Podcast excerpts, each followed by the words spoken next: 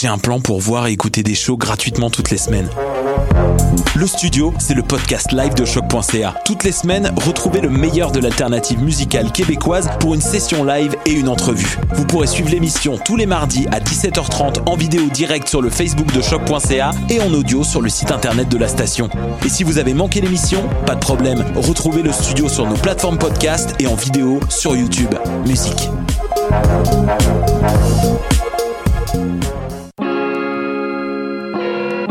Polypop, c'est ta référence ukamienne en matière de hip-hop, RB, funk house et tout ce qu'il y a autour.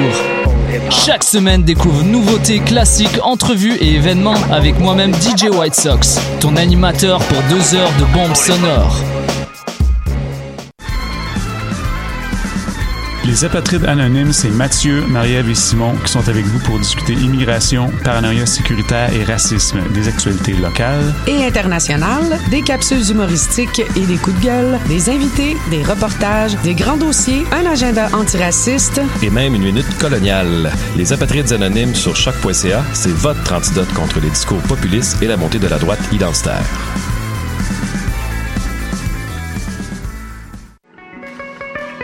Les productions Nuit d'Afrique invitent tous les artistes de musique du monde au Canada à s'inscrire à la 14e édition des six leaders de la musique du monde. Cette prestigieuse vitrine est une chance unique de vous faire découvrir du public et de remporter de nombreux prix. Vous avez jusqu'au 1er décembre pour soumettre votre candidature. Faites vite, les places sont limitées. Pour plus d'informations, rendez-vous au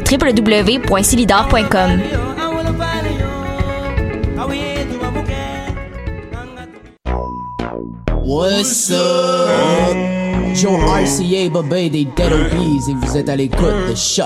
Where they at? Where they at? You say you got drugs on me, tell me where they at.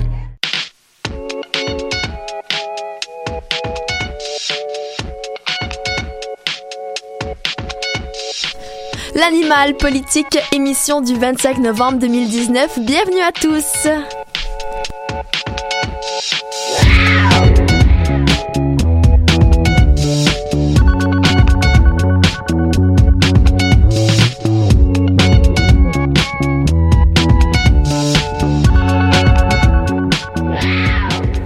Bonjour tout le monde, bienvenue sur les ondes de choc à l'animal politique. Les filles, avant de commencer, j'aimerais juste mentionner que c'est comme Noël dans un mois.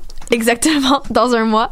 Wait, what? Ouais. Est-ce que ça veut dire que j'ai le droit de mettre euh, de la musique de Noël à fond puis danser comme une folle chez moi ou c'est trop tôt? Oui, puis tu peux même mettre, des chansons de Noël ici si tu veux. Écoute, on a, eu, Ici? on a eu la parade ce week-end, donc je pense que C'est c'est vrai, j'ose pas. Ok, peut-être la semaine prochaine, je vais en mettre une timidement. Mm. Mais en attendant, on va prendre notre mal en patience. Puis euh, pour faire passer le temps plus vite, ben on va vous parler de politique.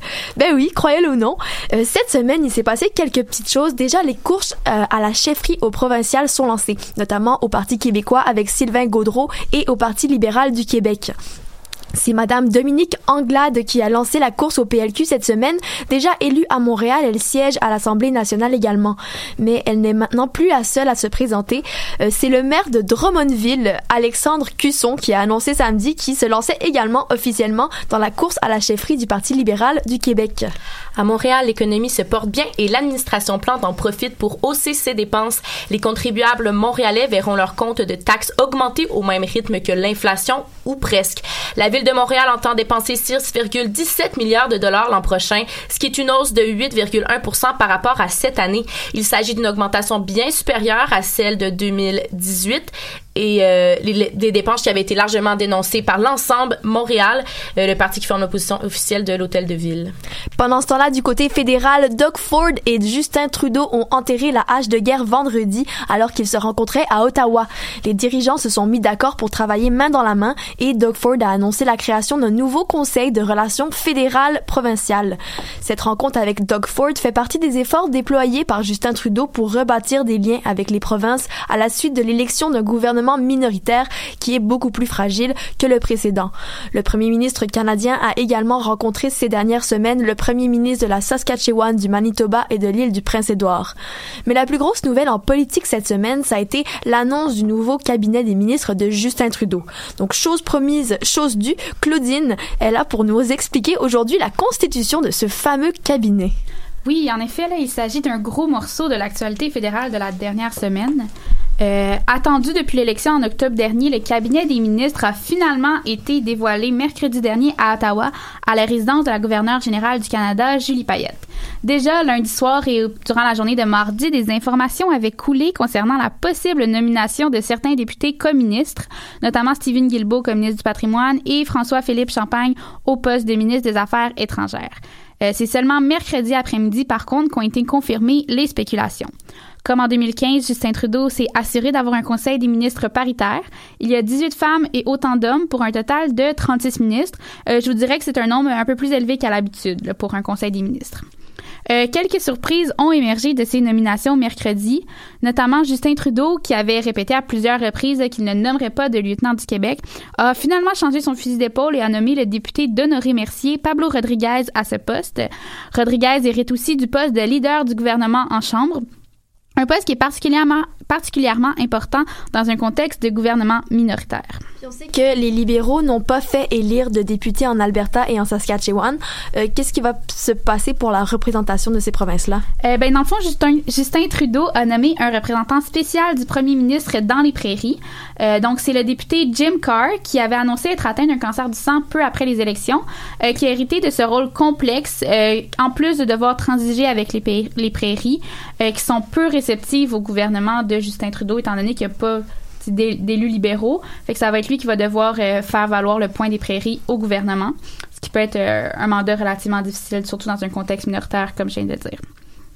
Euh, Une surprise de ce dévoilement du Conseil des ministres euh, entre autres, François-Philippe Champagne au poste de ministre des Affaires étrangères. Anciennement ministre de l'Infrastructure, il plonge dans un poste aux multiples défis euh, qui avait, au cours des quatre dernières années, été assuré avec brio par Christophe Freeland, une ancienne journaliste. Euh, Mark Miller, député de Montréal, fait son entrée au cabinet comme ministre des Services aux Autochtones.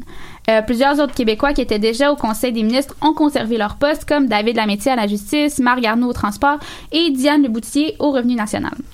Euh, Mélanie Joly, qui était autrefois ministre du patrimoine puis du tourisme, garde un poste de ministre. Elle va garder donc sa limousine et son chauffeur. Toutefois, elle se voit confier le poste de, mi- le poste, pardon, de ministre du développement économique et elle garde le mandat des langues officielles qu'elle avait acquis au patrimoine. Mais là, la question qu'on se pose tous, là, c'est à propos de Stephen Guilbeault. On en avait tellement parlé avant l'annonce du cabinet. On espérait vraiment qu'il qu'il soit nommé euh, ministre de l'Environnement. Est-ce que ça a été le cas? Euh, ben, au risque de décevoir certains de nos auditeurs, je vais vous confirmer que Stephen Guilbeault n'a pas été nommé comme ministre de l'Environnement. Euh, il a été plutôt nommé au poste de ministre du patrimoine, ce qui est une surprise pour certains parce qu'avec son expertise, expertise comme écologiste, euh, c'était peut-être pas la, décision la plus judicieuse. Euh, c'est Jonathan Wilkinson, qui était ministre de Pêche et Océan lors du dernier gouvernement, qui a été nommé au ministère de l'Environnement et des Changements climatiques. Le ministère de l'Environnement a deux volets. Euh, je vous cache, euh, je, je vous cacherai pas, mais vous l'aurez sûrement vu passer là, aussi que la décision de Justin Trudeau a pas fait l'unanimité de, de, ne pas nommer Stephen Guilbeault. Euh, plusieurs groupes et militants écologistes ont vivement critiqué la décision de Trudeau, qui semble s'aplatir devant la pression de l'Ouest, qui a définitivement pas apprécié les propos anti-pipeline de Guilbeault au courant de la campagne électorale. Guilbeault qui s'était pas caché que le pipeline Trans Mountain, il ne le supportait absolument pas. Euh, il est toujours possible qu'un remaniement ministériel ait lieu au cours du mandat, mais Justin Trudeau a tout de même lancé un message clair en nommant Guilbeault au patrimoine. Est-ce que je peux te demander ce que tu en penses? Euh, ben, personnellement, je te dirais que c'est peut-être pas la décision la plus judicieuse, que au niveau de l'image, c'est certain qu'il y a beaucoup, beaucoup de, de gens qui trouvent que c'est un mauvais choix juste marketing d'avoir le député le plus vert de ton parti que tu le nommes au patrimoine. C'est un peu une perte mais en même temps, c'est, c'est, je pense que c'est aussi un message que Justin Trudeau voulait lancer à l'Ouest de faire Hey, je suis quand même un peu de votre bord, tu sais, de pas complètement se les aliéner. Déjà qu'il n'y a pas de députés dans ces, cette région-là. Fait qu'il n'y mm-hmm. avait pas le choix, dans un certain point, de, de lancer ce, ce message-là, mais c'est un peu un. Personnellement, je trouve ça un peu faible. Je trouve qu'il n'a pas été capable de prendre la bonne décision. Puis quand il va falloir prendre les bonnes décisions pour l'environnement, tu sais, à quel point il va être capable de le faire s'il n'a pas été capable de prendre celle-là. Il a coupé la poire en deux. Mais dans le fond, Stephen Guilbeault, en plus, il avait jamais été ministre. Jamais été ministre, jamais été député. Fait que, il part de, de loin. Il faut que tout qu'on lui explique, juste le fonctionnement en chambre, le fonctionnement pour déposer des projets de loi. Fait puis le patrimoine, c'est un gros ministère là, avec les Jeux olympiques, avec, tu sais, c'est eux qui gèrent gère tout ce qui se passe avec la reine, tu sais c'est tout ce qui est la culture Radio Canada, tu sais on sait que dans les médias c'est difficile ces temps-ci, fait que c'est un énorme dossier. Je sais pas à quel point c'est euh, c'est une bonne idée de le confier à quelqu'un, à un newbie, là, à quelqu'un qui n'a jamais été là. Fait que, en tout cas, on verra comment ça va se passer, mais un gouvernement minoritaire, ça reste jamais bien longtemps. Fait qu'on on verra. Euh, Catherine McKenna, là, qui occupait jusqu'aux dernières élections le poste de ministre de l'Environnement, euh, a quant à elle hérité du ministère de l'Infrastructure et des Collectivités. Là, je vous avais dit la semaine passée qu'elle avait confié à Elisabeth May ne pas vouloir garder l'environnement. Elle a quand même gardé un poste de ministre, mais elle était ailleurs, un ministère pas plus facile, mais ouais, peut-être un peu plus facile. Peut-être un peu moins, euh, moins sur le spotlight. et énorme en ce moment. ouais, c'est ça. Euh, puis Chrystia Freeland, dont je vous parlais tout à l'heure, a aussi hérité d'un poste vraiment important au sein du gouvernement, celui de vice-première ministre et de ministre des Affaires in- euh, intergouvernementales. Et ça, pourquoi c'est un poste aussi important? Parce que c'est la première fois depuis 2003 qu'un premier ministre nomme un ou une euh, vice-première ministre. La seule personne à l'avoir fait avant, c'était Paul Martin en 2003. Donc, dans un contexte de gouvernement minoritaire, il va être primordial pour Trudeau d'avoir un bras droit fort sur qui il peut compter. Puis c'est ce qu'il espérait en nommant Madame Freeland. De plus, on en a parlé avec les prairies qui sont majoritairement en désaccord avec les libéraux. La ministre des Affaires intergouvernementales n'aura pas d'autre choix que de travailler fort pour essayer de constituer une unité nationale. Ça va être son gros défi pendant le mandat de faire que le Canada reste uni, de pas qu'il y ait de Wexit, de, de l'exit de l'Ouest. Euh, fait que ça va être ça. Puis vice-première ministre, il n'y a pas le choix d'avoir quelqu'un de fort qui est capable de rassembler tout le monde. Euh, somme toute, là, en gérant des dossiers complexes lors du dernier mandat, dont la négociation du nouvel ALENA, euh, qui le nouveau nom m'échappe, euh, Chrystia Freeland a démontré qu'elle était capable de relever des défis importants, puis ça, ça va être un gros défi. Euh, donc, c'est ce qui conclut mon petit tour d'horizon du cabinet ministériel de Justin Trudeau. Avec 36 ministres, c'est impossible de vous donner un portrait de chacun, mais je suis convaincue qu'on va avoir l'occasion d'en reparler. Merci beaucoup, Claudine. Plaisir. Quand le calme Ah, est c'est ça? aurore C'est un qui es- me pèse Et mon cœur est une aurore qui se dévoile Que trop lentement. Je cherche et puis je trouve Toute cette lourdeur qui opère pendant les louves Je crois être un homme parmi d'autres qui s'embrouille Que trop souvent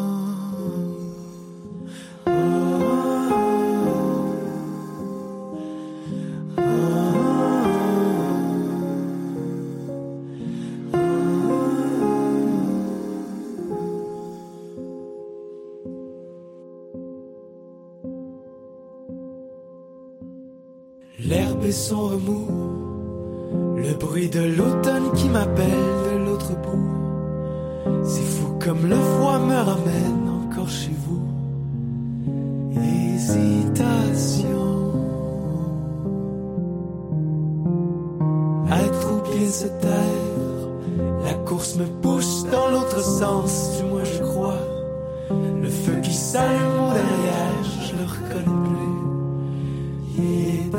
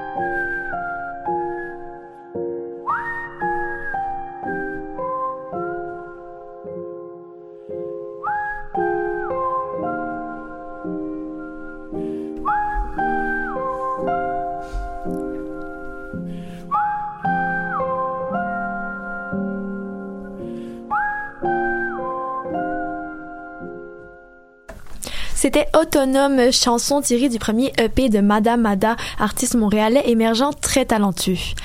Euh, Béatrice, tu veux nous parler aujourd'hui d'un sujet qui pourtant ne date pas d'hier. Ça a rapport avec notre chère Société d'État Hydro-Québec et la CAQ. Oui, avant de complètement essayer de vulgariser la nouvelle, je veux vous mettre en contexte que ce qui se passe entre Hydro-Québec et la CAQ, euh, ça date enfin, euh, ça date en fait de- depuis le mois de juin, depuis le 12 juin où ce que le gouvernement Legault a déposé le projet de loi 34 qui visait pas mal directement Hydro-Québec. Et ce projet de loi-là, en quoi il consiste? Le projet de loi 34 était une réponse, comme je disais, du gouvernement Legault pour régler la question des trop perçus d'Hydro-Québec. C'est le projet de loi 34 qui est toujours pas adopté, mais prévoit, euh, prévoit notamment un gel de tarifs d'électricité pour l'an prochain et une augmentation à l'inflation au cours des quatre euh, prochaines années qui vont suivre. La coalition Avenir Québec avait calculé qu'entre 2008 et 2016, les clients d'Hydro-Québec avaient payé plus de 1,5 milliard de dollars de trop sur leur facture d'électricité. Et puis, une fois que ce projet-là va être adopté, on entend à ce que les tarifs de distribution d'électricité vont être publiés sur le site Internet d'Hydro-Québec et à la Gazette officielle du Québec pour que les consommateurs, nous, on sache un peu ce qu'il y en est avec nos, euh, nos dépenses. OK, alors maintenant, qu'est-ce qui se passe avec tout ça? En fait, c'est très euh, judiciaire ce qui se passe. Euh, c'est qu'Hydro-Québec pensait pouvoir éviter une demande tarifaire pour 2020-2021 parce que le gouvernement veut décider un gel des tarifs d'électricité avec, comme je disais, son nouveau projet de loi. Et la Régie de l'énergie, qui est le tribunal qui assiste les décisions économiques pour assurer un traitement de l'intérêt public et celui des consommateurs, en a décidé autrement euh, puisqu'il n'a pas été adopté, ce projet de loi-là, et qu'il n'y a pas d'influence. Il faut savoir un peu quand même qu'est-ce qui va en être. Et la Régie se rend aux arguments évoqués par les intervenants et demande à, Hydro-Québec de soumettre une demande tarifaire malgré tout et euh, comme elle doit en fait le faire chaque année pour qu'elle puisse fixer les tarifs pour les prochaines années. La décision a vraiment réjoui toutes les catégories de clients d'Hydro-Québec qui avaient été unanimes pour dénoncer que la société d'État veut se sauver de ses obligations. Et puis, euh, justement, la, la, la Régie a reconnu le bien fondé de toute cette démarche-là, de toute la demande des consommateurs industriels d'électricité. Et puis, euh, c'est vraiment à ce... On les félicite de notre part. Mais euh, moi, à travers tout ça, je me demande, c'est quoi ça, une demande tarifaire? En fait, le but d'une demande tarifaire, c'est le tarif qui va être demandé euh, aux consommateurs de la part de l'entreprise. Puis c'est bien sûr un tarif qui est juste justifié. Fait qu'on parle bien sûr de, de balancer euh, les dépenses et les revenus. Puis ça tient aussi en considérant les coûts de distribution, les investissements dans le réseau de transport et d'achat et l'achat. Euh, aussi, on, on tient compte de la température. Il y a euh, la croissance des ventes qui est pris en compte. Et puis, euh, quand il fait froid, on chauffe plus. Et puis, euh, il a vraiment fait froid ces deux derniers hivers. Donc, euh, on se pose... c'est ce qui pose conséquence sur ces calculs de la demande de tarifs pour Hydro-Québec. Et puis, il y avait eu une hausse de tarifs de 1,1% en 2018. Et puis, ils veulent justement continuer euh, d'augmenter ça, euh, Hydro-Québec. Alors, on va assister à une baisse, pas un gel? Ben, en, en, en effet, dans sa décision, la régie semble aussi donner raison aux intervenants qui affirment que les clients d'Hydro-Québec auraient droit, on aurait droit à cette baisse-là en 2020-2021 plutôt qu'à un gel, qu'à une absence euh, de, de paiement. Euh, la preuve qui a été déposée euh, démontre qu'en considérant l'augmentation prévue des ventes pour la période de 2020-2021, l'application des tarifs d'électricité actuellement en vigueur produirait des revenus euh, aux distributeurs qui seraient supérieurs aux revenus euh, qui sont estimés. Puis Hydro-Québec n'est pas d'accord avec cette, inter- cette interprétation-là. Et puis, euh, il, est important de noter que la décision de la Régie confirme pas la thèse, d'une baisse de tarifs. Il semblerait que la Régie dit plutôt qu'elle n'a pas à se prononcer sur l'exactitude des données qui lui a été soumises avant de les avoir examinées. Et puis, c'est vraiment, euh, pour la suite des choses, ça va être... les audiences qui vont avoir lieu au début de l'année 2020. Puis euh, ça va être vraiment la régie qui va trancher euh, à, euh, à compter du 1er avril 2020. Sauf par rapport à ça, moi, je voulais qu'on se questionne par rapport à nous, que- comment qu'on paye euh, en moyenne d'électricité par année dans nos appartements ou dans nos maisons. Est-ce que vous êtes toutes euh, en appartement, les filles? Euh, oui, moi, je suis en appartement. Moi aussi. Nope. Non, ah, chanceuse, fait que c'est pas toi encore qui paye euh, l'hydro. Peut-être qu'en entendant ça, ses parents vont faire fudge, on n'a pas le choix de la faire payer. ça se peut. Surtout quand on, attend, on entend comment on paye juste nous dans nos appartements. Euh, moi, je vais, je vais commencer le bal. Euh, Si, si vous êtes à l'aise de partager vos, euh, vos coûts annuels de, de- d'hydro, euh, dans le fond, moi, mon coût, il s'élève par année à 1210 dollars. Et puis, euh, ouais, je vous dirais que c'est, ça, fait, ça fait mal au portefeuille. Dans un appartement, euh, quelle dimension, ça? Un 4,5 sur euh, début, début plateau. OK. Mais je Ouais. sais que ça n'a pas d'influence, en fait, euh, que je sois euh, à début c'est? plateau, Non. là, mais c'est... C'est plus la grosseur, le nombre de personnes qui Ouais, ouais. Donc moi déjà c'est un petit peu mieux que toi. Je paye 1284 dollars par année pour un 6,5. Un 6,5 pardon. Ouais. Ouais, nous, on va- ouais. Nous, on paye environ 800 pour un 6,5. 800 par année? Par année. Pour un 6,5. Ouais, mais comme, tu sais, j'habite avec, euh, avec trois gars qui ont tout le temps bien chaud, fait qu'on chauffe pas beaucoup en hiver. On n'a pas de sécheuse.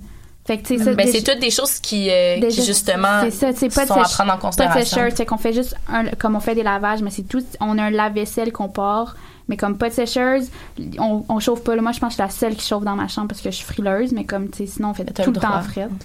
Mais justement, les appareils électriques, le nombre d'occupants, les habitudes de vie, c'est toutes des choses qui Mhm. vont vraiment rentrer en compte lorsqu'on va vouloir euh, euh, évaluer ce, ce, ce, ce montant-là euh, de, de, de consommation moyenne d'électricité. Puis, euh, Est-ce que tu sais à peu près qu'est-ce qui consomme le plus? euh, ça va être vraiment euh, les habitudes de vie puis les, a- les- la qualité de nos appareils électroniques.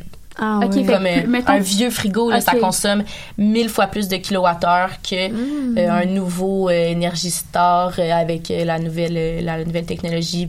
Une vieille sécheuse aussi, c'est le même principe. Euh, puis si, si ton appartement est mal isolé, tu dois chauffer encore Mhm. plus. Alors ça, ça rentre dans les habitudes de vie. Si toi t'es frileuse, tu chauffes plus. Ouais, c'est ça. Ben ça, ça rentre aussi en, en considération. Si tu Mais fais il y a la différence d'habiter, mettons, dans un bloc. Le fait que, comme on est plusieurs dans un bloc qui chauffe, ben nous, on chauffe moins parce que, tu sais, la chaleur de toutes les. Ça réchauffe. Mm. Tandis qu'une maison, tu t'es tout seul dans ton coin, c'est sûr que tu chauffes plus. Ou comme un appart Ouais. plus en coin. Tu sais, est en milieu du bloc, fait qu'on chauffe un peu moins. On peut Tu reçois- ça. tu reçois le- On la chaleur des autres. Puis on est au milieu, fait qu'on la chaleur, tu sais, dans le bas monte, on a la ça, au haut. troisième aussi, on ça. a cette chance-là, Ouais. mais c'est super mal isolé chez nous, fait que l'enveloppe thermique est de zéro, les fuites d'air sont de 100 et, et, euh, ouais, non, les fenêtres et portes aussi, là, on dirait, comme je mets ma main devant, je suis comme, ah, mon Dieu, il fait tant degrés dehors, là, genre, gèle. Bon. là. Mais euh, la question que je me pose, c'est est-ce que c'est normal que nous, on, on paye autant? Ben, qu'on paye autant, oui, parce que c'est c'est comme les, les tarifs qui ont été... euh, qui ont été euh, Établis. établis, merci, par Hydro-Québec. Est-ce que c'est c'est justement ça, à savoir un peu l'enjeu? Est-ce que c'est normal qu'on paye autant puis qu'on assiste à des hausses tarifaires? Ben, c'est ce qui c'est ce que la régie tente un peu de, de démystifier à travers ce, ce projet de loi-là parce que est-ce qu'on est-ce qu'on mérite ce, ce jet-là? Est-ce qu'on mérite cette baisse-là? Est-ce que Hydro-Québec a besoin aussi de cet argent? Parce que c'est quand même un- une grande société d'État qui redonne beaucoup euh, à l'État. C'est vraiment pas juste, tu sais, c'est pas une compagnie Non. privée qui conserve toutes ces, euh, les retours euh, monétaires. Je, je veux pas te mettre sur le spot, là, mais est-ce que tu as été capable de, de comparer avec d'autres endroits, peut-être le- Comme au- ah, aux États-Unis. Aux États-unis ou peut-être juste en Ontario, quelque chose Mais comme je ça. sais c'est quoi leur- qu'Hydro-Québec, c'est vraiment pas cher ça. comparé quand tu, tu chauffes au charbon. Ah C'est pour ça que comme j'aurais aimé ça relativiser peut-être les choses que comme hey, nous c'est c'est- on trouve ça cher, mais peut-être Mais, juste comparé ouais. en Ontario c'est moins cher là. Ben, ça vaut la peine. euh, Puis en plus, on vit, après, on vit aussi Sarah, une- je vais pouvoir vous revenir avec une, une réponse.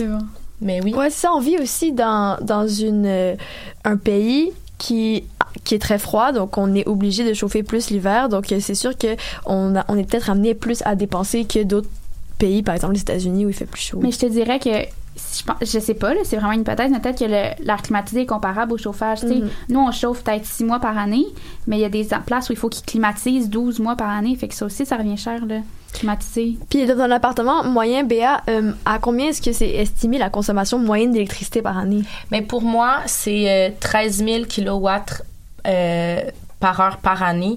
Mais je sais que pour toi, c'est vraiment beaucoup moins. Là. Pour Ouais. Claudine, c'était vraiment... euh, c'était quoi? C'était la moitié. C'était près. 5 euh, 634 Puis est-ce que- kilowattheures. c'est Fait que ça? c'est... Est-ce qu'il y C'est a vraiment des beaucoup, est-ce qu'il y a des données qui sortent euh, de Ben, c'est des données, c'est le site de Hydro-Québec. C'est, quand même assez simple. Euh, Tu rentres ton adresse, ton, ton code postal, puis t'y- il t'estime un peu euh, cette consommation-là moyenne d'électricité, puis le coût. Puis euh, pour un appartement de 4,5 euh, d'où je, où je suis, fait qu'ils prennent en compte un peu euh, l'état de l'immeuble. Puis euh, Ils font une comparaison, je pense que c'est dans un bloc avec les autres blocs autour, tu sais, les autres unités autour pour à peu près comparer. Puis si tu es dans un nouveau nouveau bloc, c'est sûr que c'est c'est pas les mêmes euh, c'est pas les mêmes Non, euh, dépenses, les mêmes consommations d'électricité. Mais je vais essayer de vous revenir puis chercher sur euh, sur le fait que nous on paierait peut-être moins cher notre électricité que Ben, partout en Amérique du Nord. Ben, c'est juste si tu l'as, c'est juste que j'aurais trouvé ça intéressant Moi de aussi, comparer. moi aussi, j'ai ça m'a pas euh, Ben, pendant que pas tu flashé. cherches, euh, Béa, on va aller euh, sur une petite chanson puis on vous revient après ça. Good.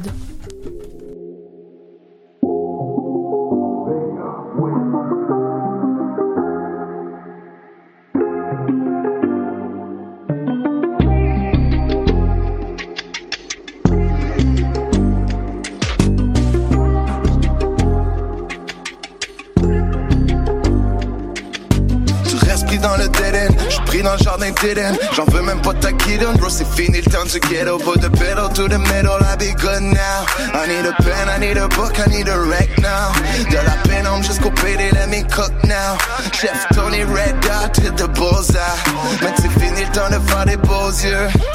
Juste un crayon bien aiguisé pour te finir so beaux-arts. Ok, ok, tell me why we need that cocaine. Ben, ben, oui. Oh, mais j'ai tout fini le bombé. Roll it, roll it, roll it. I don't need that gold chain. I got real hip hop running in my veins. Plus de dodo, mais trop boulot, give me all my dope. Studio dans le studio, get stupid with my warriors. Sirène allumée, j'parle pas d'un but no glorieux. Fucking paquet de troubles, non j'te jure qu'il a rien de glorifié. Catch up on your life. Sorry but a finger, ain't got time to worry. What a view from the six, game six, watch me lorry. Le public en euphorie devant mes folies, tellement une fin de que j'ai mangé celui de Wall Street. Ok, ok, tell me why we need that cocaine. Ben, ben, oui. Oh, mais j'ai tout fini le bombé. Roll it, roll it, roll. I don't need that gold chain. I got real hip hop running in my veins. Cook with a petty cracker. Big cake, I got birded and hit the green. I'm the pretty boy. Out. Trouve-moi dans le cinquième élément. Les haters shit, la ville Moi, je vais lever l'an, quand me lever large. Chaque soir, c'est le nouvel an. Je prends tout ce que dans ton enveloppe, burn money. Mais ceci n'était qu'un au-revoir. Reparti sur une nouvelle ère. La ville repartie par un nouvel Ok, ok. Tell me why we need that cocaine. Oh, mais j'ai tout fini le bombé. Roll it, roll it, roll it. I don't need that gold chain. I got real hip hop running in my veins. Temps de monter les voiles, but the bitch won't sell out. Toujours sur mon élan. Prépare tous les mélanges. Pas le temps pour faire le ménage, cause I'm already high. La di da di do, j'ai plein de oxy dans mes headphones. On fait les comptes till I'm gone. J'ai fait mes comptes, j'arrive pas. Dope shit sur ma routine. Je regarde l'horloge, la roue tourne. La course contre la montre est commencée. Y'a trop de grosses soirées qui me font ralentir. Ok, ok, tell me why we need that cocaine, oui. Oh, mais j'ai tout fini le bombé. Roll it, roll it, roll. I don't need that gold chain. I got real hip hop running in my veins.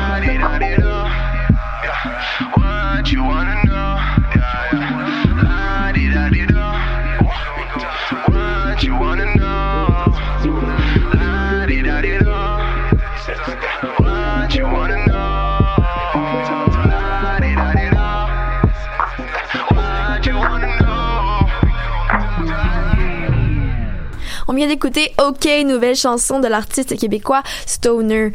Alors, euh, Béa, est-ce que tu as une réponse pour nous? Certain. Euh, en fait, en deux petits clics, euh, c'est vraiment super facile à trouver. On apprend que Montréal, un, cli- un client résidentiel va payer en moyenne 7,13 cents le kilowattheure.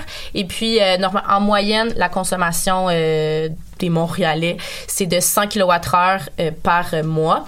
Et ça fait que c'est deux fois moins qu'en Ontario.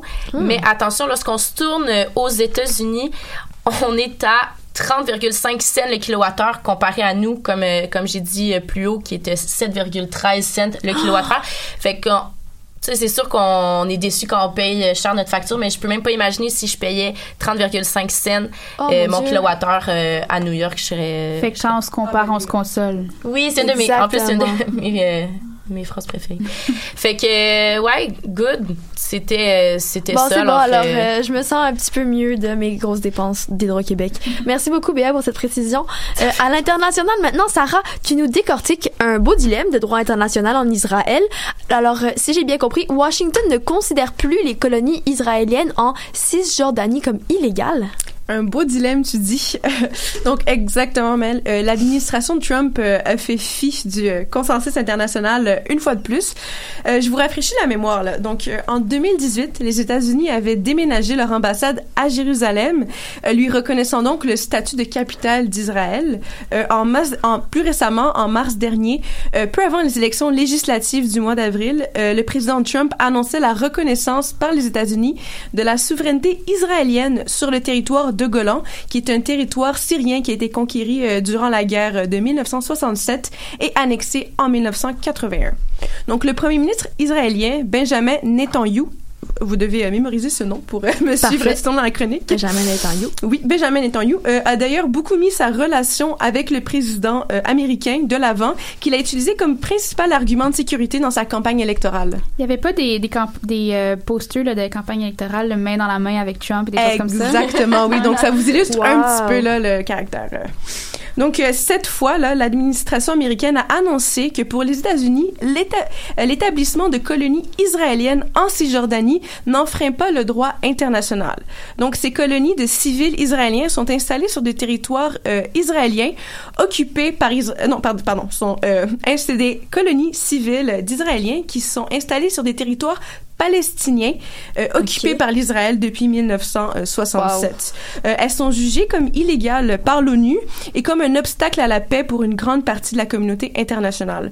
Là, pour une description un petit peu plus euh, imagée, c'est un peu comme la, te- la technique de divide to conquer. Divide and conquer. Euh, donc, ça serait de diviser le territoire palestinien pour mieux le contrôler. Euh, donc ces colonies vont vraiment venir fracasser le territoire euh, palestinien qui reste.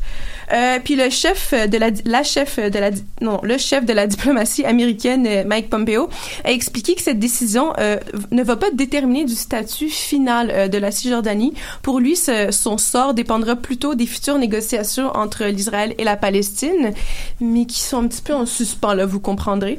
De son côté, le porte-parole de la présidence palestinienne, Nabil Abu Roudaina, euh, a qualifié que Washington, dit que Washington n'est pas qualifié ni même autorisé à annuler des dispositions de droit international, puis il n'a pas le droit là, de légaliser ces colonies israéliennes. Ouais, exact. C'est pour ça que j'étais surprise. C'est comme, mais pourquoi? Puis, qu'est-ce qui motive, basically, cette implication américaine dans les affaires euh, israéliennes?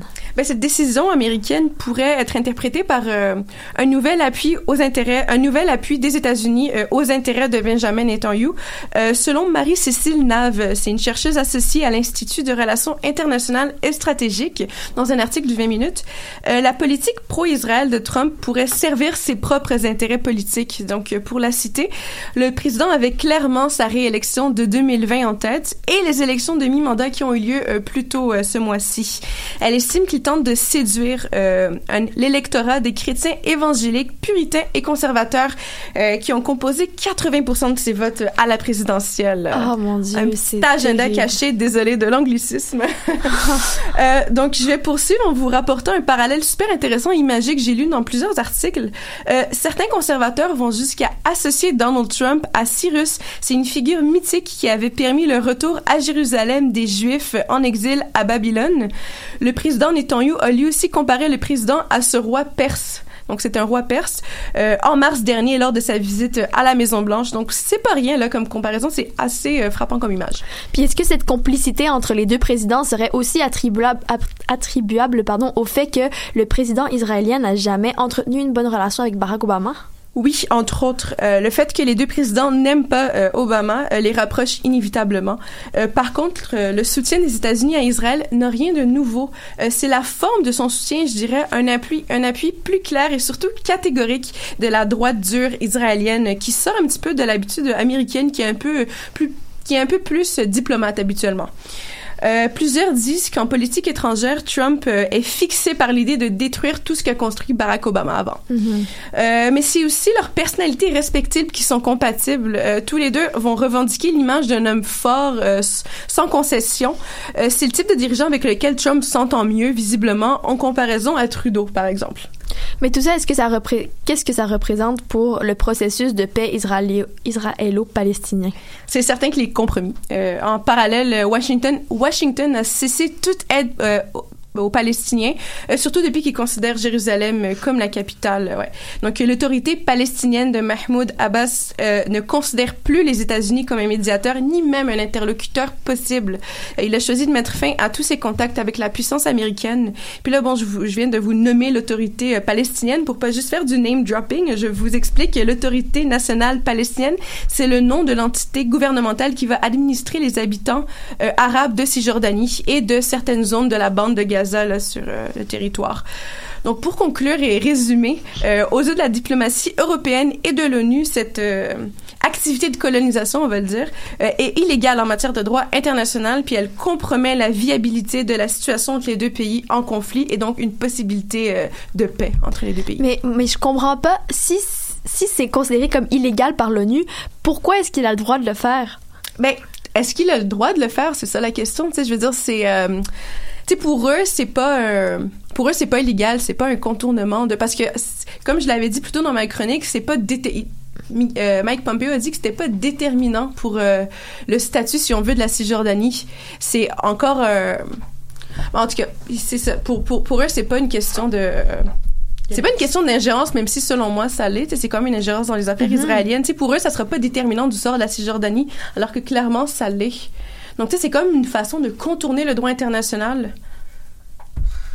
Je... C'est un beau dilemme, un beau problème. Euh, On dirait que c'est tellement complexe, il y a tellement de phases qui est comme. ben, c'est sûr que j'ai comme- cinq minutes pour vous expliquer, donc c'est sûr que j'ai dû vraiment synthétiser euh, les explications.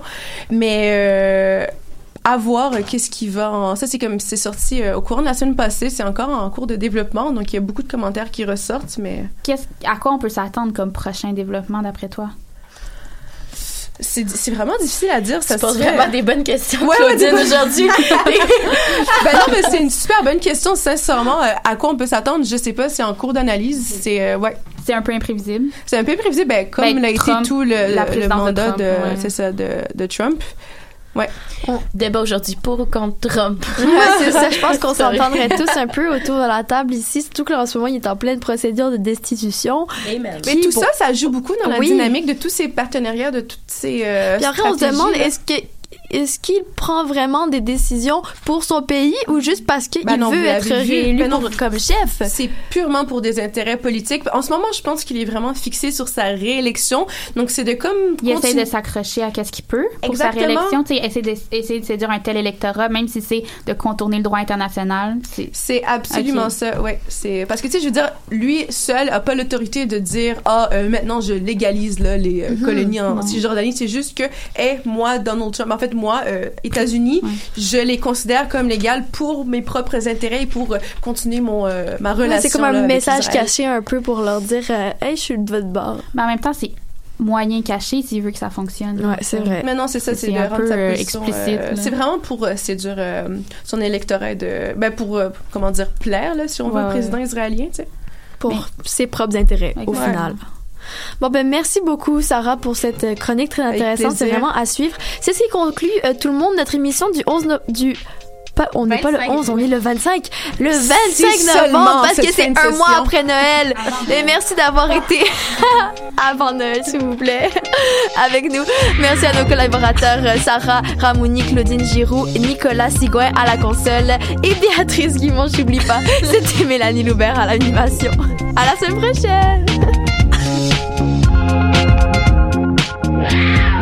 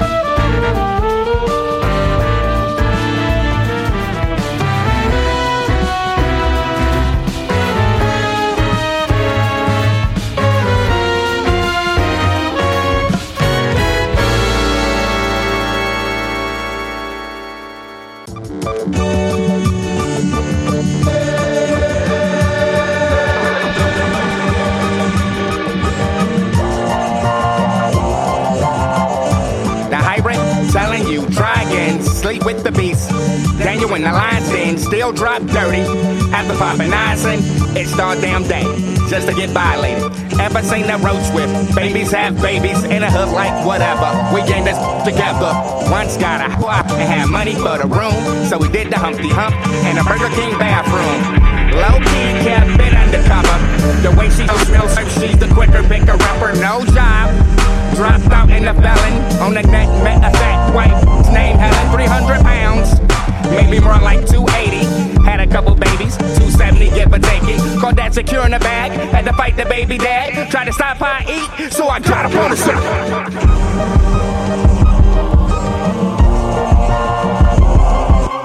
What's in the dark always come to light. Hair was nasty, you think she had headlights. Why try though bleach in your eye? Put your life on the line, hang 'em out to dry. Trying to keep my hands clean, out here ride dirty. Get messy, mop 'em up with the 30. High tide, gain off the Irma hammer. Swim towards the current, system trying to drown me. Stain your record like Clorox and Darks. Spin cycle, half for top for one. Out the slums, nobody gave me nothing. Had temptation, so I hustled David Ruffin. Papa was a Rolling Stone, so I sold house to him. Beam up, Scotty, we got lift off Houston. Left my sack and my clothes, mama just